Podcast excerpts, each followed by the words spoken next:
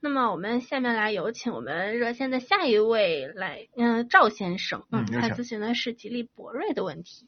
喂，您好， Hello，哎，你好，你好，赵先生，请讲。哎，你好，阿布总，哎我就想问一下哈，就是那个像那个吉利那个博瑞啊，能不能值得拥有啊？那个车？啊，这个车啊，嗯，嗯我还是推荐的。推荐的主要原因呢，是因为呃，这个车呢驾驶质感不错，就从底盘的调教不错，动力输出嗯呢非常的平顺，动力也足够。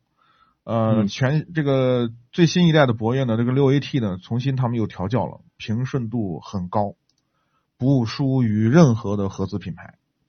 呃，博瑞啊，博瑞啊，我就说博瑞啊是啊嗯然后这个我是刚是不是说错了，说成博越了？嗯对好吧对对，，博瑞啊，博瑞，然后空间又大，呃，配置又高啊，我是觉得这个车性价比还是不错的。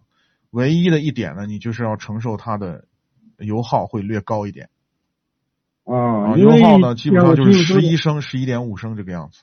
的啊，因为之前我听你说那个哈弗 H 九的事情嘛，我对这个国产车我现在有点怕。 嗯国产车反正也有好的，也有不好的。对啊，就说我只能用十六万左右买个，但是这个，车呢，我是认为挺好的。嗯啊，因为它的包括它使用的一些配件，全都是国际大大厂的品牌。这种小问题应该还是还是不少吧？小问题有不多，啊，嗯，不多。就是如果说我用十六万买一个车就落地啊，嗯，你就说买这个国产车还是合资车相对好一点啊？你要图性价比呢，肯定就是国产车，配置高啊，然后这些这方面都比较到位，量可能也大。然后你们去买进口车的话，合资车的话，基本上就是个 A 级车，在 A 级车里头想知徘徊。想支持一下国产企业，就是怕就怕这点，像 H 九那样的话，那我就伤心到底了。 H 九今天好像还有一起投诉，我没有收到一起投诉，还是小毛病不断，也是漏油嘛，是啥？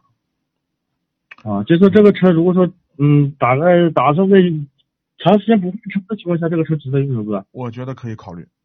考虑考虑啊。。对，毕竟那么大个车嘛，你想想，那么轴距那么大，空间那么大，配置又你高，像我们嗯像我这种公里数不大啊，就是一年就跑不掉一万公里的这哎种呀车没问题，那你就买吧，没问题。你跑的不多，油耗又又不会烧多少油，啊，对对对，对你又不是去跑滴滴，你要跑滴滴就去买双擎。